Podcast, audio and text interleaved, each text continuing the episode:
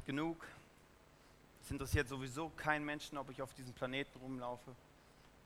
Ich bin völlig unwichtig. Vielleicht sind das genau diese Gedanken, die du kennst aus deinem Leben, wo du sagst, ja, die, die kenne ich, die denke ich täglich. Genau diese Gedanken. Vielleicht sagst du aber auch, ja, diese Gedanken, das ist kein Thema für mich, das ist völlig easy. Ich habe mir Mauern aufgebaut, ist, ich denke nie so. Aber wenn du auf deine Lebenslinie zurückschaust, merkst du, du hast die ganze Zeit so gelebt. Ich, ich kenne dich nicht, ich weiß nicht, wie du, wer du genau bist, wie du denkst. Ich kenne auch nicht deine Vergangenheit, aber vielleicht schaust du zurück auf dein Leben und denkst, wieso musste mir so ein Mist passieren? Wieso musste ich genau in dieser Familie aufwachsen? Wieso musste der Typ mein Vater sein? Wieso musste ich diesen Mist erleben? Und wenn es dann da oben einen Gott gibt, wieso lässt er das zu, dass ich das erleiden muss? Wieso ich? Ich weiß nicht, ob du die Gedanken kennst. Vielleicht denkst du auch und schaust zurück, mein Leben, das ist top, das ist echt super. Ich genieße es. Ich genieße mein Leben. Wir haben heute Geburtstag, wir feiern unser Einjähriges und ich glaube, das ist immer eine gute Möglichkeit, um einfach mal zurückzuschauen, was habe ich eigentlich in meinem Leben alles erlebt bis jetzt? Was ist meine Vergangenheit? Dann in die Gegenwart zu, zu schauen, für was stehe ich? Was sind meine Werte? Für was stehe ich hier? Wer bin ich? Und in die Zukunft zu schauen, wo möchte ich hin? Was ist mein Fokus? Was möchte ich bewegen? Wo möchte ich hin? Was ist? Wovon träume ich? Und wenn ich die äh, Gesellschaft so anschaue, dann stelle ich eins fest. Wir alle starten irgendwo, aber die meisten von uns landen nirgendwo. Wir alle starten irgendwo, die meisten von uns landen nirgendwo. Und ich glaube, wenn du dir keine Gedanken über die Fragen machst, was ist deine Vergangenheit, was ist deine Gegenwart, was ist deine Zukunft, ich glaube, da ist die Chance recht groß, dass du am Ende deines Lebens irgendwie im Nirgendwo landest. Ich habe eine Statistik im Internet gefunden, wo Sterbende gefragt worden sind, kurz vor ihrem Tod, ähm, was hätten sie anders gemacht? Und das Erste, was sie gesagt haben, ich wünschte, ich hätte mein wahres Ich mehr ausgelebt. Nicht so gelebt, wie andere es von mir erwartet haben. Wenn die Leute zurückschauen, merken sie, viele Träume, die sie hatten, sind einfach unerfüllt geblieben. Warum? Weil sie ihr Leben lang damit beschäftigt waren, Erwartungen von anderen zu erfüllen. Zweite, ich wünschte, ich hätte nicht so viel gearbeitet. Sie bereuen, dass sie nicht mehr Zeit mit ihren Kindern verbracht haben. Sie haben nicht mitbekommen, wie ihr Kind aufgewachsen ist, weil sie am Arbeiten waren. Und sie bereuen es, dass sie nicht mehr Zeit mit ihrer Ehefrau, mit ihrem Ehemann verbracht haben. Das Dritte ist, ich wünschte, ich hätte den Mut gehabt, meine wahren Gefühle auszudrücken. Viele Menschen müssen am Ende des Lebens sich eingestehen, mir war es immer wichtig, dass Harmonie ist, dass alles schön ist und meine eigenen Gefühle auszudrücken, wirklich mal zu sagen, wie es mir wirklich geht. Hauptsache Harmonie, Hauptsache alles ist schön, alles toll. Und am Ende des Lebens merken sie, wie sie bitter geworden sind oder wie vielleicht sogar krank geworden sind. Das vierte, ich wünschte, ich hätte mehr Kontakt zu meinen Freunden gewahrt. Die Sterbenden sind kurz vor ihrem Tod und wünschen sich, ihre Freunde wären da.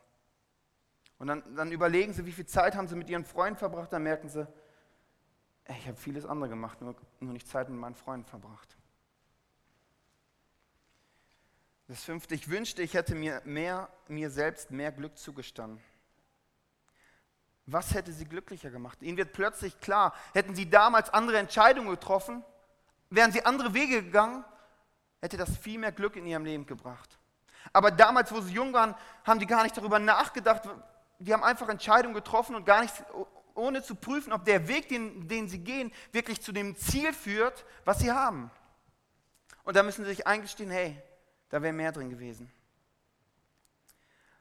Und als ich das gelesen habe im Internet, war mein erster Gedanke, so will ich nicht enden. Das will ich am Ende meines Lebens nicht sagen. Und ich glaube, das ist, wenn man landet im Nirgendwo. Einfach, wo man zurück, ich hätte vieles anders gemacht.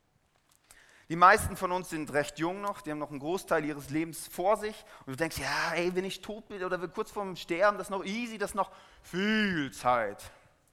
Das dachten wahrscheinlich die Sterbenden auch. Aber ich, glaube, dass es immer gut ist, zu gucken, wo möchte ich hin? Wo möchte ich nächstes Jahr stehen? Wo möchte ich in fünf Jahren stehen? Was soll auf meinem Grabstein stehen? Was willst du am Ende deines Lebens sagen? Ich glaube, da, darüber kann man sich mal Gedanken machen. Gedanken darüber machen, wo, wo möchte ich eigentlich hin? Und der Punkt ist, dass du heute damit anfangen musst. Weil sonst schiebst du und schiebst du und schiebst du und irgendwann denkst du, hätte ich mal anders gelebt. Ich möchte mal ein bisschen träumen mit euch. Ich weiß nicht, ob ihr öfter träumt, außer nachts jetzt, so, und dir Gedanken machst, was wäre möglich in deinem Leben. Was würdest du in deinem Leben machen, wenn alles möglich ist? Wenn du alle Ressourcen hättest, wenn wirklich alles möglich ist, du Finanzen ohne Ende hast, dir ist alles möglich, was würdest du machen? Könnt ihr mal nachdenken? Vielleicht sagst du, ich bin sozial engagiert, ich möchte ein Waisenhaus in Afrika aufbauen. Ich, super. Vielleicht sagst du auch, ich mache ein Kochstudio auf. Vielleicht denkst du auch, na, ein Haus und ein Boot irgendwo auf einer einsamen Insel, das ist super. Das ist genau das Richtige für mich. Genau das möchte ich haben. Und im Laufe unseres Lebens treffen wir viele Entscheidungen. Es geht vorwärts, rückwärts, links, rechts. Und an jeder Kreuzung müssen wir uns überlegen, wo wollen wir hin? Wo biegen wir ab? Und ich glaube, dass die wenigsten sich Gedanken machen, die Entscheidung, die sie treffen, ob sie wirklich zu dem Ziel führt, die man hat, das man hat fürs Leben. Die gehen einfach den Weg, weil den ja alle gehen. Aber sie überprüfen gar nicht, ob der Weg wirklich zu dem Ziel führt, was man im Leben hat. Ob es wirklich dahin führt, dass man, wenn man sich Glück wünscht, ob sich das wirklich dahin führt. Und das, wenn ich die Leute beobachte, stelle ich das immer wieder fest. Und ich weiß nicht, wer dieser Jesus für dich ist, der oft sehr schräg rüberkommt und denkt, hey, was will der eigentlich von meinem Leben? Und äh, der wohnt ja eh nur in der Kirche, ein bisschen komisch alles. Was ist, wenn der Jesus für dich auf die Erde gekommen ist an Weihnachten, an Karfreitag gestorben ist und am Ostersonntag wieder lebendig geworden ist? Und ich möchte mal die nächsten 25 Minuten darüber nachdenken, was wäre, wenn es wirklich möglich ist, eine lebendige Beziehung zu ihm zu haben, dass er mein Freund, mein Berater werden kann und dass er wirklich den Wunsch hat, dass ich ein Top-Leben habe, dass ich ein erfülltes Leben habe, dass ich ein Leben habe, wo ich am Ende des Lebens sage, wow, das hat sich gelohnt zu leben. Und so würde ich nochmal leben.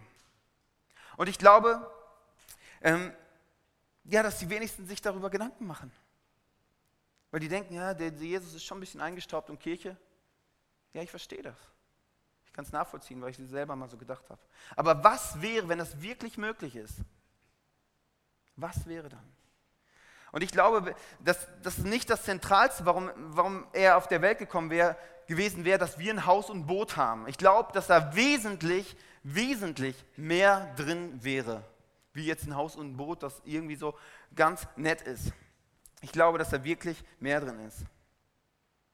Aber die Frage ist, welche Idee könnte dieser Gott für mein Leben haben?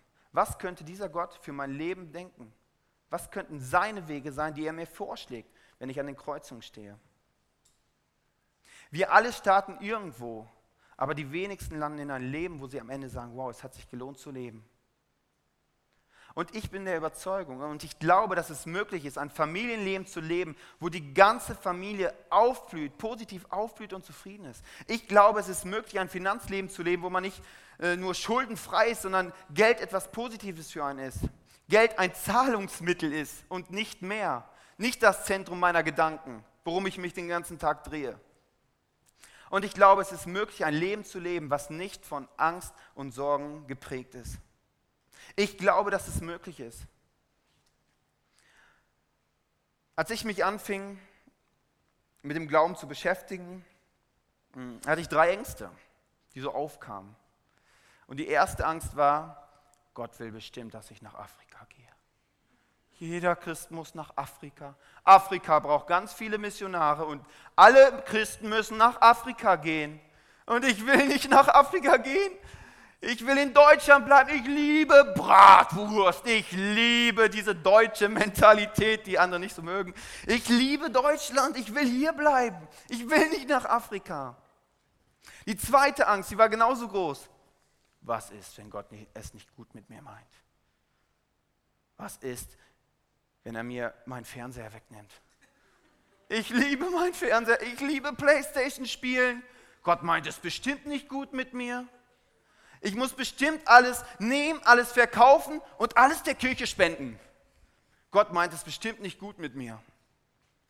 Und die dritte Angst die war, die ich hatte, jeder Christen-Gitarrist, ich muss meine Gitarre schnappen, ab in die, auf die Straße und Jesus-Lieder singen. Ich finde das voll die Scheiße. Und wenn ich singe, ich glaube, da passiert was ganz anderes. Die Leute rennen, glaube ich, weg.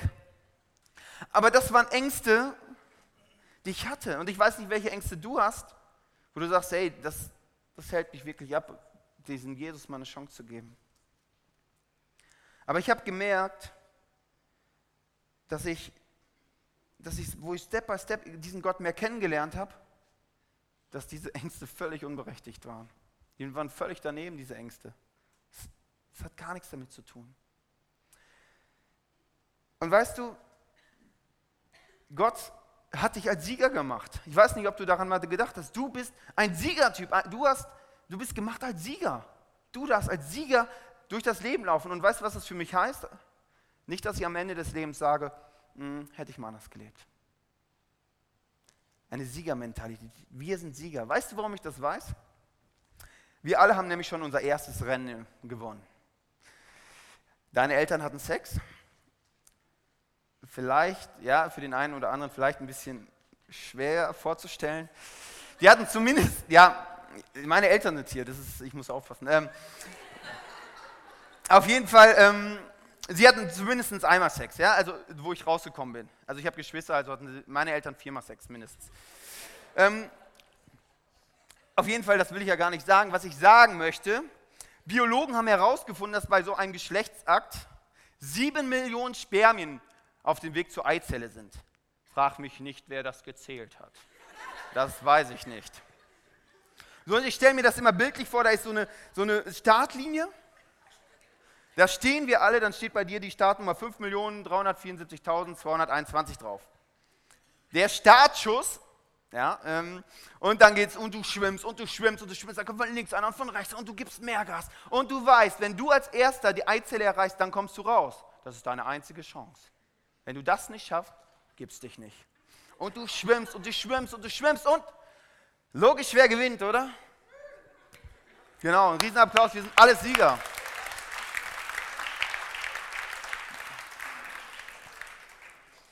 Wir sind Sieger und das ist wirklich wichtig zu kapieren, weil mir fällt immer wieder auf, die meisten Menschen laufen echt wie die größten Loser rum. Ich weiß nicht, wenn du dein Leben anschaust, wie du rumläufst. Was könnten diese Ansätze von diesem Jesus, von diesem Gott, von dem ich meine, den wir jetzt mal für die nächsten 25 Minuten eine Chance geben, sein? In der Bibel, in der für mich die Betriebsanleitung lebe so und dann hast du ein Leben, wo du am Ende des Lebens sagst, jo, es hat sich gelohnt zu leben. Steht, wo keine göttliche Offenbarung ist, wird das Volk wild und wüst. Aber wohl dem, der auf die göttlichen Weisungen achtet. Da, wo keine göttliche Vision ist, ver verwildert das Volk. Anders gesagt, wo keine göttliche Vision für Familienleben ist, für Ehe ist, ist die Scheidungsrate hoch. Wo keine göttliche Vision für Finanzen ist, lebst du von Monatslohn zu Monatslohn zu Monatslohn. Und am Ende reicht es nie. Am Ende reicht es nie. Wo keine göttliche Vision für das Arbeitsleben ist, sagst du vielleicht, ja logisch, ich gehe arbeiten, um Geld zu verdienen. In echt sieht es so aus, du lebst für die Arbeit. Du lebst für die Arbeit. Wo keine göttliche Vision ist, verwildert das Volk. Und Gott sagt in, diesen, in dieser Bibel, ich habe dich schon gekannt, bevor du auf der Welt warst. Er kannte dich, als du an der Startlinie warst, als Spermie. Er kannte dich da. Er kannte dich da. Und das heißt, er wollte dich. Er wollte dich mit deiner Vergangenheit, mit deiner Erfahrung. Er wollte dich in dieser Familie haben, wo du sagst, ey, warum bin ich da geboren worden? Er wollte dich haben. Er wollte dich genau in dieser Familie haben. Und dieser Gott, bin ich überzeugt davon, dass Gott mit dir im Leben was vorhat. Weil sonst, weswegen sollte er dich sonst gewollt haben? Er wollte dich hier und ich glaube, er hat was vor mit dir in dem Leben. Er will etwas machen. Er hat einen göttlichen Plan für dich. Er hat eine göttliche Vision für dein Leben, wo du am Ende sagst, wow, krass. Es hat sich so dermaßen gelohnt. Es hat sich dermaßen gelohnt zu leben. Und das ist der Plan für dich, wirklich. Sonst macht es für mich alles keinen Sinn. Aber die Frage ist, wie, wie finden wir das raus? Und ich glaube, um da auf den Weg zu kommen, müssen wir herausfinden, was ist unsere Einzigartigkeit, die wir haben. Was ist unsere Einzigartigkeit? Nehmen wir einen Geländewagen. Ein Geländewagen ist protzig, der ist fett, der, ist, der hat PS, der hat Power, der hat, der hat Kraft. Wenn ein Schlagloch kommt, da knallt er drüber, Rückelpiste, kein Problem. Bergauf, bergab, das ist kein Problem. Wegen den breiten Reifen würde ich mir schon einen kaufen. Das ist prollig, das ist protzig, der ist fett. Wenn du damit in die City ankommst, dann gucken alle nur, das ist genial. Okay, der braucht 13 Liter Benzin, so wenn du sparsam fährst. Er verbraucht ein bisschen viel Benzin. Das, das verstehe ich. Aber genau dieser Geländewagen könnte jetzt Minderwertigkeitskomplexe bekommen, wenn er den Lupo anschaut. Weil der Lupo, der verbraucht nur 3 Liter auf 100 Kilometer. Das ist viel weniger und der passt in jede Parklücke rein. Der kann sich so durch die Stadt schlingeln, ein Parkplatz, da passen zwei drauf. Das ist doch gar kein Problem. Da könnte der Geländewagen völlig minderwertig werden und denken, das fehlt mir alles. Oder nehmen wir einen Geländewagen. Der kann Kollege Geländewagen und Lupo angucken. Ein Trecker hat ähm, ein Trecker, der, ist, der denkt, hey, der Geländewagen und der Lupo, äh, ich kann gar nichts. Ich habe große Reifen. Was will ich mit großen Reifen? Ich bin eine Fehlplanung. Gott hat mich fehlgeplant. Ich bin völlig unwichtig in dieser Welt. Aber der Geländewagen, äh, der ähm, Trecker könnte auch darüber nachdenken, was ist meine Einzigartigkeit? Ich bin gemacht fürs Feld. Ich kann riesige Lasten ziehen, riesige Anhänger kann ich ziehen. Ich habe Technik, da muss man erstmal genauer hingucken, um zu verstehen, wofür diese Technik ist. Im Gegensatz zum Geländewagen und zum Lupo kann man ganz andere Dinge damit machen. Und ich glaube, um herauszufinden, was unsere Einzigartigkeit ist, müssen wir darüber nachdenken, wer bin ich, was ist in mir, was habe ich erlebt. Und vielleicht kennst du die Gedanken, die hat schönere Haare, der kommt viel toller rüber, der oder die macht das besser. Ich kann nichts, ich kann nichts. Ich glaube, wir alle kennen diese Gedanken, wo wir uns vergleichen mit anderen und denken, oh, ich bin viel schlechter.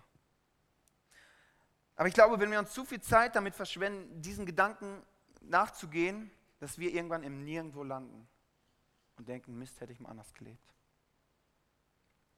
Und um unsere Einzigartigkeit herauszufinden, denke ich, glaube ich, dass drei Dinge von Bedeutung sind. Und das erste ist unsere Vergangenheit, das, was wir erlebt haben. Und keiner hat deine Vergangenheit. Du hast deine Vergangenheit geschrieben und kein anderer hat die. Das eine aber wissen wir, wer Gott liebt, dem dient alles, was geschieht, zum Guten. Das gilt für alle, die Gott nach seinem Plan und Willen zum neuen Leben erwählt hat. Zum neuen Leben erwählt hat. Und eins kann ich dir sagen, erwählt bist du. Erwählt bist du. Gott hat nicht so zweitklassige Menschen gemacht, die irgendwie so am Ende des Lebens sagen, ja, shit happens, hat sich nicht gelohnt zu leben, ich bin halt ein Loser. Wir alle sind gemacht, um Gewinnerleben zu leben. Um Gewinnerleben zu leben. Und du bist erwählt. Und ich weiß nicht, was du, was du in deinem Leben erleben musstest. Und vielleicht fühlt es sich an wie ein, wie ein Messer in deinem Herzen, wo du sagst, wieso musste mir das passieren? Und es schmerzt so. Diese Schmerzen, die mir zugefügt werden, diese Wunde, die blutet immer noch. Aber eins weiß ich. Ich weiß nicht, warum das passiert ist, aber ich weiß eins, dass Gott aus Mist Gold machen kann. Dass Gott aus Mist Gold machen kann. Das heißt nicht, dass Gott dir diesen Mist so reindrückt, oh, das musst du jetzt ertragen. Ich glaube nicht, dass Gott so ist. Ich glaube, dass, dass, dass deine Vergangenheit, dass Gott die gebrauchen kann, dass du anderen Menschen irgendwann helfen kannst, die vielleicht genau das Gleiche erleben oder was Ähnliches erleben. Und eins weiß ich auch, dass dass Gott sehr daran interessiert sind, ist, dass, dass deine Wunden geheilt werden. Gott ist daran interessiert, dass sein Messer aus seinem Herzen gezogen wird. Er möchte dich heilen. Und es ist so, wenn man Salz in eine Wunde streut, dann brennt es dermaßen. Aber weißt du, was Salz macht? Das heilt es. Und ich glaube, dass es wichtig ist, dass wir Salz in unsere Wunde streuen, damit sie heilen kann. Aber in dem Moment tut das nochmal noch mal richtig weh. Aber weißt du, der Punkt, Gott ist bereit, das zu heilen. Die Frage ist, bist du auch bereit? Bist du bereit, deine Vergangenheit zu bereinigen, dass deine Wunden geheilt werden, dein Messer aus deinem Herzen gezogen wird? Bist du bereit? Du kannst nur gewinnen, auch wenn es kurz schmerzhaft ist. Das zweite ist, was sind deine Werte? Was macht dich zornig? Worüber ärgerst du dich? Was, was macht dir Freude, Humor, Gerechtigkeit? Wofür stehst du in deinem Leben? Wenn jetzt ein Wert von dir Pünktlichkeit ist und da kommt irgend so ein Depp zu spät, dann macht dich das dermaßen zornig. Ich, ich, das ist auch mein Wert. Ich, ich mag es nicht, zu spät zu kommen. Und wenn ich zu spät komme, ärgere ich mich dermaßen über mich. Und deine Werte, die du in deinem Leben hast, sind gut. Dafür stehst du. Ich finde es zwar immer wieder wichtig, dass man auch seine Werte überprüft, weil es gibt auch Werte in einem Leben, die, die können einen blockieren, sodass man nicht wirklich aufblüht in seinem Leben. Nicht wirklich das herausfindet, was könnte die einmalige Vision sein, die Gott in dein Leben reingesteckt hat. Das dritte sind, ist deine Talente. Was kannst du gut, was kannst du schlecht? Ich weiß nicht, ob du dich damit schon mal beschäftigt hast. Bei mir war es so früher, ähm, ich war in der Schule, ja, ähm,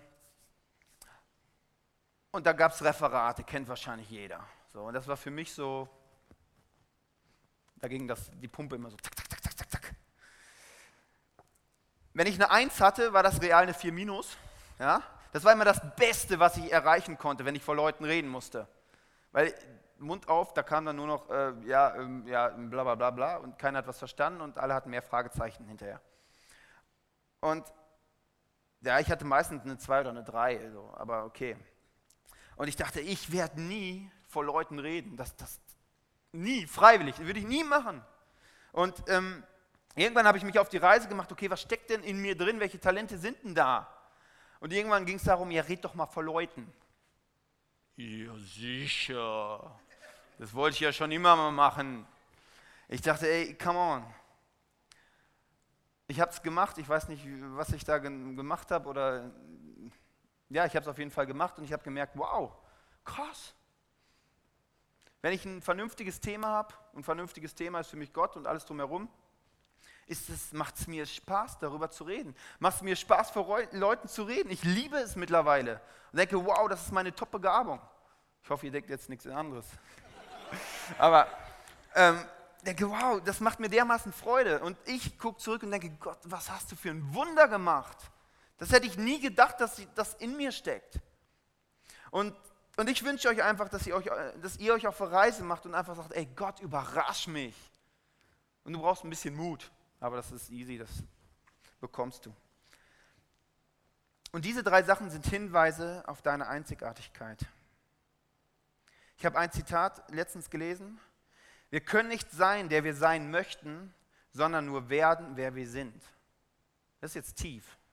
Also wir können nicht sein, der wir sein möchten, sondern nur werden, wer wir sind. Du kannst nur der beste Du sein. Wenn du nicht du bist, wer ist dann du? Habt ihr das verstanden? Also wenn du nicht du bist, wer ist dann du? Ja, und wenn du dich die ganze Zeit mit anderen Sachen beschäftigst, mit anderen Leuten, dann bist du nicht mehr du. Deswegen wenn du dich auf den Weg machst, musst du drei Sachen aus deinem Leben kicken. Das erste ist Vergleichen.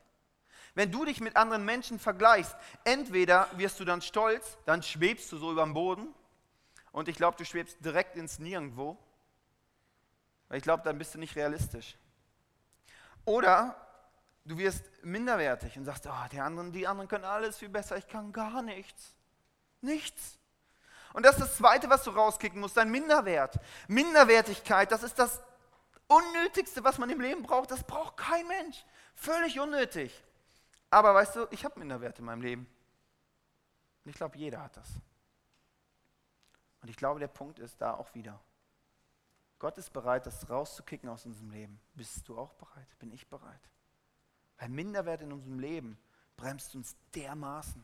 Es bremst uns dermaßen.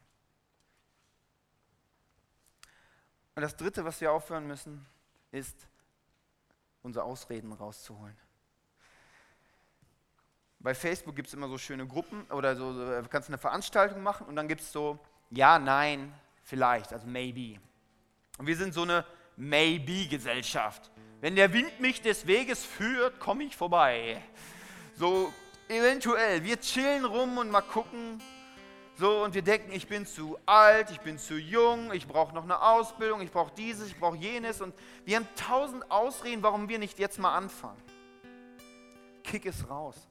Ist völlig unnötig in deinem Leben. Völlig unnötig. Völlig unnötig. Steh zu dem, was du machen willst. Und geh und geh und geh. Weil sonst bleibst du stehen und landest im Nirgendwo. Und ich glaube, dass diese Sterbenden von der Statistik auch sehr gute Ausreden haben, warum sie sich nicht mal jetzt bewegen, warum sie nichts ändern, warum sie ihre Einzigartigkeit nicht mehr rausfinden, warum sie einfach diesen, diesen Gott keine Chance geben. Kick das raus. Und eins, eins kannst du mir wirklich glauben, wenn ich voll überzeugt bin. Es lohnt sich dermaßen was wir in diesem Jahr erlebt haben. Ich habe viele Leute gesehen, die einfach ihre Einzigartigkeit herausgefunden haben, mittlerweile drin leben und sagen, wow, das ist genial. Das macht Spaß. Es ist genial, mit Gott unterwegs zu sein. Es bringt mir dermaßen Lebensfreude, Lebensqualität, Erfüllung. Ich bin überzeugt, dass es lohnt. Warum? Weil du bist es wert.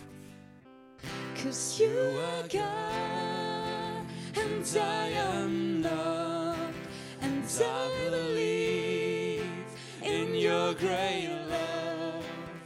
You are God and I am not and I believe my time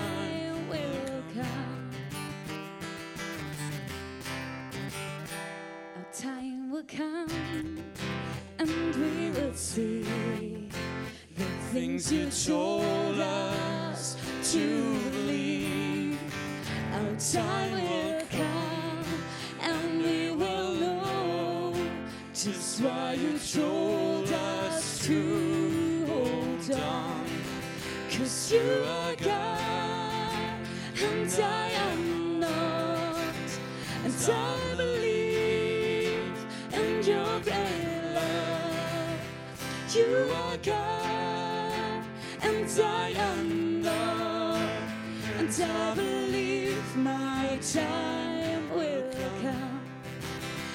You are God, and I am not, and I believe in your great love. You are God, and I am not, and I believe my time will come, and I believe my time will come.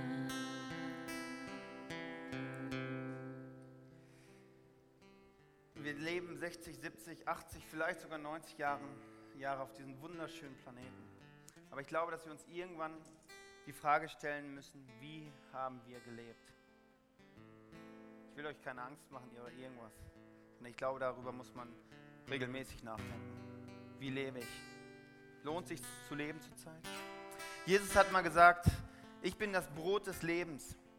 Wer zu mir kommt, wird niemals wieder Hunger leiden. Und wer an mich glaubt, wird nie wieder Durst haben. Nie wieder Durst haben, nie wieder Hunger haben. Wenn wir normales Brot essen, dann ist es so, dass, dass irgendwann kommt das Hungergefühl wieder hoch. Du hast Hunger. Und Jesus spricht davon vom Brot, wo du einmal isst und für immer satt bist. Und ich glaube, als, als, als Gott uns gemacht hat, als Spermien, wo er schon, uns schon kannte, hat er eine Sehnsucht nach ihm reingelegt und gesagt, hey, ich gebe dir die Sehnsucht nach mir rein. Aber ich liebe dich so sehr, dass du dich frei entscheiden kannst, für oder gegen mich. Du kannst dich frei entscheiden, weil ich dich so dermaßen liebe.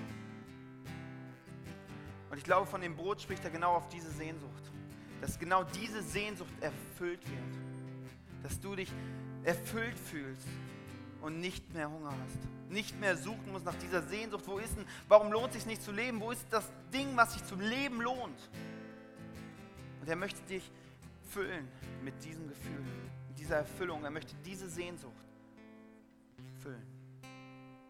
Ich glaube, dass Jesus auf die Erde gekommen ist, um dir zu vergeben für die Dinge, wo du sagst, hey, da habe ich Fehler gemacht, da habe ich Mist gemacht, da habe ich andere enttäuscht, da habe ich andere belogen, da habe ich andere beklaut, was auch immer.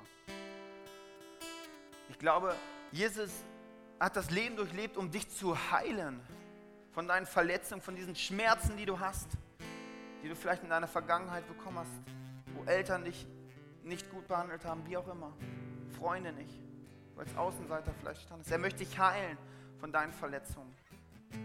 Und ich glaube dir, dass er, ich glaube, dass er dir neue Freiheit schenken möchte, eine Freiheit im Herzen, wo du sagst, ey, ich kann frei entscheiden, welche Wege ich gehe. Ich kann frei entscheiden, ob ich den guten Weg wähle. Ob ich Gott frage. Die 25 Minuten sind um. Die Frage ist, was ist, wenn es wirklich stimmt, was ich jetzt gesagt habe? Was ist, wenn das wirklich stimmt? Was ist dann? Lohnt es sich nicht, wenigstens das einmal auszuprobieren? Lohnt es sich nicht dafür vielleicht Einmal zu sagen, ich probiere es mal aus ein paar Tage. Lohnt sich nicht? Ich würde nie mehr einen anderen Weg gehen, als mit diesem Gott. Nie wieder. Ich freue mich so über mein Leben, ich genieße es dermaßen. Auch wenn nicht alles schön ist, sind viele Sachen, wo ich sage, wow, krasse Herausforderung. Ich möchte dir noch ein Angebot machen, weil ich, äh, wir sind ja gut in Ausreden, haben wir eben kurz drüber geredet und ich weiß nicht, was bei dir passiert ist. Vielleicht sagst du, okay, ich probiere es aus. Ich will es mit, mit Gott wirklich mal ausprobieren. Oder vielleicht sagst du, diese Wunden, ich will diese Wunden nicht mehr mit mir rumtragen. Es ist besser, darüber zu reden. Oder vielleicht sagst du, hey, diese Minderwert in meinem Leben, ich will es nicht mehr haben. Ich will es nicht mehr haben. Oder vielleicht sagst du sogar, ich möchte jetzt endlich mal anfangen, meine Einzigartigkeit herauszufinden. Ich will herausfinden, was in mir ist, wer ich, wer ich bin, wer ich wirklich bin. Dann hast du die Möglichkeit, gleich da bei der großen Leinwand an die Ecke zu gehen. Da werden Leute sein, mit denen kannst du einfach quatschen. Wir werden jetzt noch zwei, drei Lieder hören und dann ganz am Ende geh einfach hin. Und der Punkt ist, in Ausreden sind wir oft sehr gut. Ausreden haben wir viele, warum wir da nicht hingehen sollten oder warum wir nichts ändern sollten an unserem Leben. Vielleicht sagst du, dein Leben ist toll, dann möchte ich dich nicht von nichts überzeugen, wirklich nicht. Dann sage ich, lebe dein Leben, wie du es lebst. Dann, wenn du zufrieden bist, das ist das Beste, was du machen kannst. Ich war damals nicht zufrieden. Für mich war es gut. Und ich liebe es, den Weg zu gehen. Aber es ist deine Entscheidung, was du daraus machst. Weil es ist dein Leben und irgendwann ist das Leben für dich zu Ende. Ich will keine Angst machen. Ich mache mir gerade selber Angst. Ne? Aber du wirst dir die Frage stellen müssen, wie habe ich gelebt? Wie habe ich gelebt? Und ich möchte, mein, das ist mein größter Wunsch, dass du sagst, sagst, ey, es hat sich dermaßen gelebt, gelohnt zu leben. Es ist für mich völlig easy, jetzt zu gehen.